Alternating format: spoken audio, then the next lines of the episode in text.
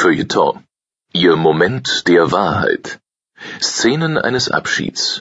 Rund um Angela Merkel findet das Drama des Machtverfalls statt. Die Hauptfigur selbst aber weigert sich, Theater zu spielen. Von Peter Kümmel. Die Zeitausgabe 5 vom 28. Januar 2016. Angela Merkel hat in ihrer Karriere stets gewusst, wann es Zeit ist, eine wankende Person fallen zu lassen. Derzeit wirkt sie so, als lasse sie sich, nicht ohne Theatervergnügen, langsam selbst fallen.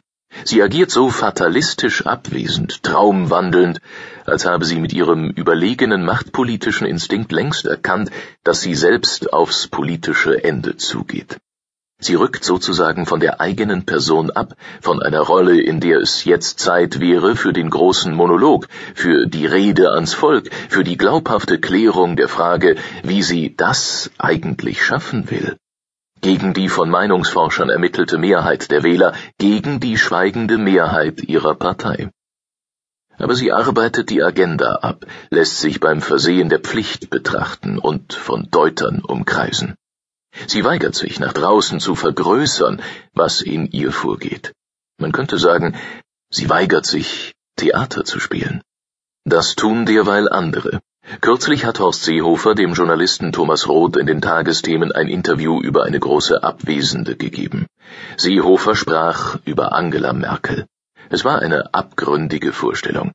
Seehofer führte in wenigen Minuten vor, was die Kanzlerinnenpartei CDU in diesen Monaten durchmacht, die Umwandlung ihrer Loyalität in Auflehnung zum Zweck des Machterhalts. Seehofer wirkte in diesem Dialog über Merkels Flüchtlingspolitik wie ein Hausbesitzer, der sich in einem Gartenzaungespräch an den vernünftigen Nachbarn zur Rechten wendet, um ihm seine Verzweiflung über die uneinsichtige, unansprechbare, unkontrollierbare Nachbarin zur Linken anzuvertrauen. Ich weiß nicht mehr weiter. Wird diese Irre denn keine Vernunft annehmen? Bemerkenswert ist Seehofers Ton, der Verzicht auf alle gockelige, pumpende Polemik. Anders gesagt, es ist keine Spur Sigmar Gabriel in dieser Performance, sondern Demut. Vor der Macht, die nicht ausgefüllt wird. Vor dem Amt, das leer steht. Im Grunde inszeniert Seehofer sich ganz offen als Doppelspieler zum Wohle des Volks.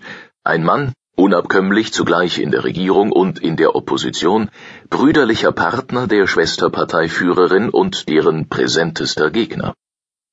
Das gute alte Theatermittel des Beiseitesprechens findet in seinem Auftritt eine neue Variante. Das Beiseite, in das er spricht, ist die Öffentlichkeit der Millionen Menschen, welche die Sendung sehen. Er erinnert fast ein wenig an Kevin Spacey in House of Cards, der sich, wenn er das Entscheidende spricht, direkt an die Kamera, ans Publikum wendet und nicht an sein Gefolge. Hier nimmt uns einer beiseite, um im Vertrauen zu sprechen, über eine Dritte, die das, was er sagt, nicht hören soll. Nein, vielleicht ist es umgekehrt. Er spielt offen mit der Idee der Taubheit Merkels. Er sagt, Herr Roth, wir können ganz frei reden über diese Frau, denn sie hört sowieso nichts mehr. Es ist wohl eine Art von Verrat, dass sich Seehofer in einem derart vertraulich zerknirschten Gestus an einen TV-Journalisten wendet aber die Szene beleuchtet den Machtverfall Merkels perfekt. Seehofers schauspielerische Klasse besteht darin, diesen Dialog wie einen Ausbruch echter Verzweiflung wirken zu lassen. Er schweigt ja auch viel, er vertritt demonstrativ die schweigende Mehrheit. So führt er das Mittel der Kunstpause zu neuen Höhen. Gefragt, ob er noch glaube, dass es eine Verständigung mit Merkel geben werde, gestattet sich Seehofer eine Phase, in der er nur in die Kamera blickt als lasse er die vielen Sätze still durch seinen Kopf rasen und an sich vorbeiziehen, die er noch nicht sagen kann, die er aber eigentlich sagen möchte und die er in ein paar Wochen vielleicht wird sagen können. In ein paar Monaten werdet ihr möglicherweise wissen, warum ich jetzt schweigen muss. Aus diesem Schweigen brüllt ein Merkel muss weg hervor, das kein Pegida-Montagschor gellender hinbekäme. Dieses durch kein Äh, kein Lassen Sie es mich so sagen gemilderte Schweigen ist einerseits die beste Darstellung des Abgrunds zwischen Merkel und Seehofer.